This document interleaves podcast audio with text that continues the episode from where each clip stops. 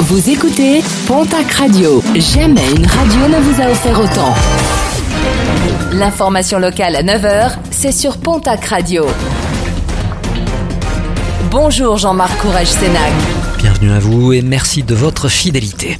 Un nouveau foyer de grippe aviaire détecté, confirmé hier dans un élevage de poules dans le Gers, un élevage situé à Aignan, non loin de celui des cannes reproductrices qui avait fait l'objet mardi d'un dépeuplement.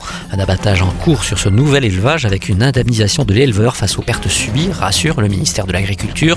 Ce second foyer ayant été détecté sur la même commune que le premier, les mesures mises en place restent les mêmes. La valeur n'attend pas le nombre des années, c'est donc mal parti pour un adolescent de 13 ans interpellé en fin de semaine dernière dans le centre ville de Bayonne. Ce dernier a été contrôlé après de nombreux vols à la roulotte commis sur plusieurs voitures stationnées. Sur lui, une carte bleue ainsi qu'un brise-vitre ont été retrouvés. L'ado a été convoqué devant le tribunal pour enfants. Du changement du côté du stationnement à Tarbes, le parking souterrain de la place Verdun, actuellement exploité par la société Indigo du groupe Vinci, va être récupéré par la régie des parcs de stationnement de la ville de Tarbes dès le 1er janvier. Les tarifs resteront inchangés pour l'année 2023. Si vous possédez un abonnement, vous pourrez renouveler ce dernier auprès des agents du parking. Les badges liberté ne vous permettront plus de régler votre stationnement. Un service à améliorer, celui des TER en région Nouvelle-Aquitaine, des trains souvent bondés et qui ne répondent plus aux attentes de services de qualité pour les usagers. 15 nouvelles rames ont été commandées par la région Nouvelle-Aquitaine, des trains Régiolis fabriqués par Alstom.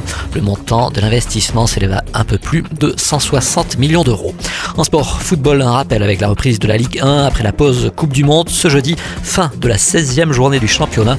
Montpellier se déplace à 17h à Lorient. Entre déplacements, celui du TFC à l'OM.